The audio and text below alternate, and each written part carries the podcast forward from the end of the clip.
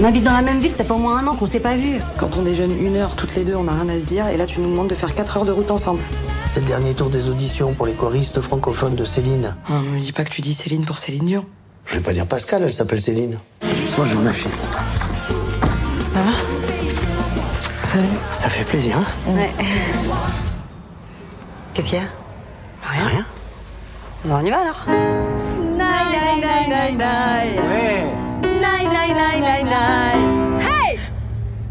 C'est des impulsions. Hey Ouh, t'es fatigué On a 4 heures de route, on va pas se parler pendant 4 heures.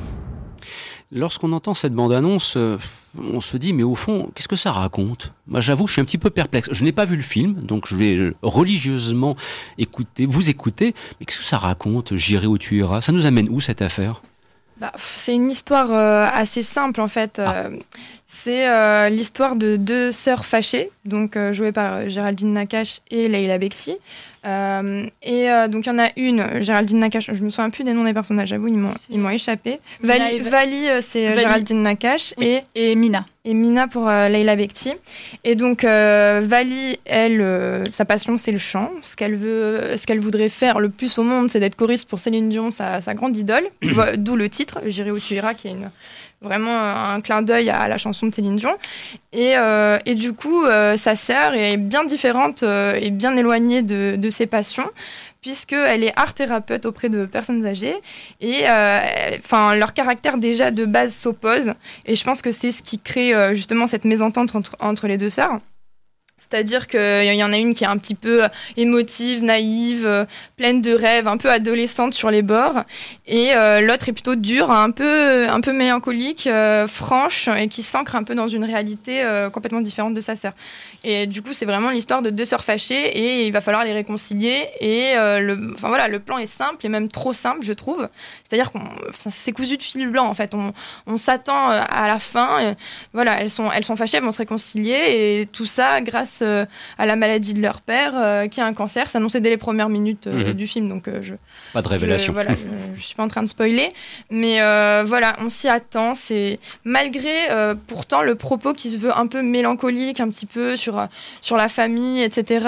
Avec le cancer du père, c'est pas vraiment touchant. Il y a des moments où on rit, mais c'est pas voilà. Moi, je trouve que les comédies françaises, c'est de pire en pire, quoi. Je voilà, j'y vais à reculons en général. Après, honnêtement, euh, j'avais aimé tout ce qui brille. Et du coup, j'y suis allée aussi pour ça. Parce que euh, j'attendais euh, voilà, un retour un peu de Géraldine Nakache, parce qu'elle s'était déjà un petit peu ratée pour New York. Et là, euh, bon, bah, c'est pas aussi frais, c'est pas aussi euh, plein d'énergie, il n'y a pas autant d'énergie, je trouve, euh, pas autant de spontanéité. Et j'ai pas été touchée par les personnages des deux sœurs. Je dirais la seule chose qui m'a un peu séduite dans le film, et alors je m'y attendais pas du tout, c'est vraiment le personnage du père, incarné par euh, Patrick Timsit. Je l'aurais pas du tout imaginé dans ce rôle-là.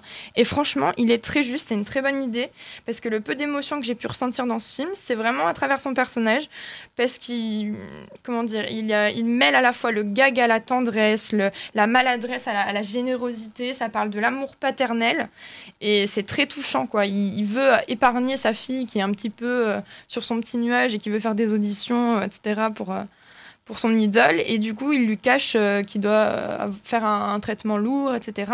Et cette générosité-là, elle est vraiment montrée tout en pudeur par l'acteur. Et c'est vraiment très beau. C'est ce qui m'a le plus touché dans le film.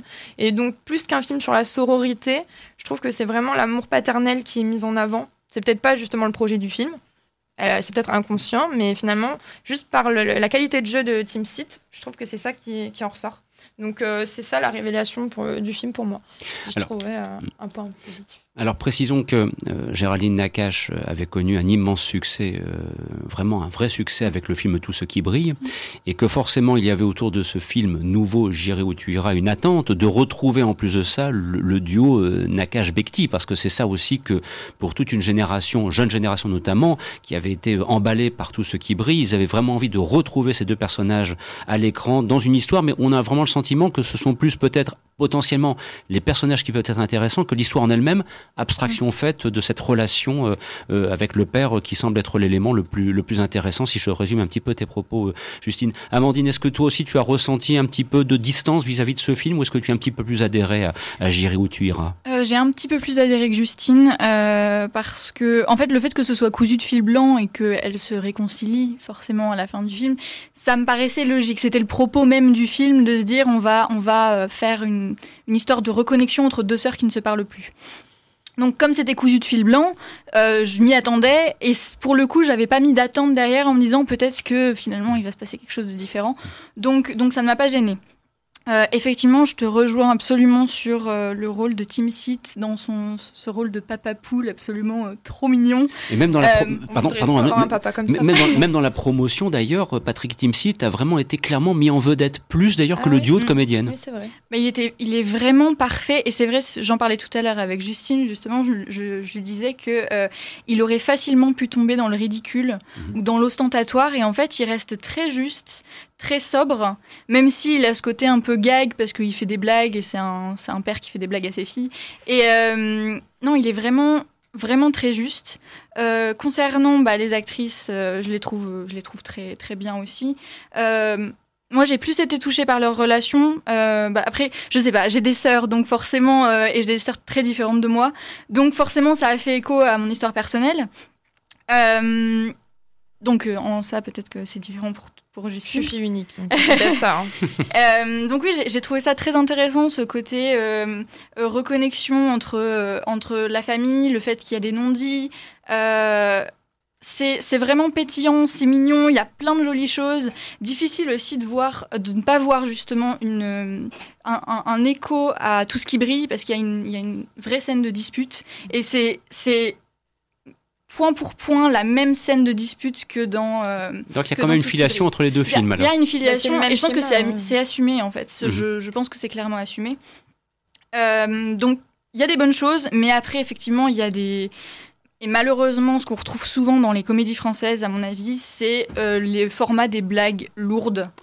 les running gags qui reviennent. et c'est vraiment dommage parce que c'est un humour qui revient à l'excès alors qu'on avait déjà euh, ce côté cinglant euh, et, on avait déjà un humour qui était présent avec le personnage de Mina, qui est euh, pet sec au possible et qui, qui, était très bien. Et je trouve ça un petit peu dommage. En fait, on s'oblige à faire rire le spectateur alors qu'il n'y a pas besoin en fait. donc ça, c'est vraiment le, bah, le point négatif, même si même si c'était vraiment, c'était vraiment sympa. J'ai passé un bon moment euh, euh, en compagnie de ce trio-là, euh, même si c'était un petit peu, c'était un petit peu perché. se retrouve à un mariage. complètement Quand bourré. à chanter Manu de Renault complètement bourré, là j'étais un peu gênée. non, mais il y a des choses un petit peu, un petit peu perchées, mais c'était sympathique. C'était sympathique. Allez, on va dire euh, un petit coup de pouce pour ce film, pour aller le voir en salle si éventuellement vous le souhaitez. Je dirais avant tout pour euh, le duo euh, Nakash. Oui, c'est bah, pour ce duo-là. Et, puis, et puis pour Patrick Timsit. Et, pour les scènes musicales aussi, que j'ai bien aimé des fois. La scène où elle chante Babacar de France Gall, là j'étais à fond.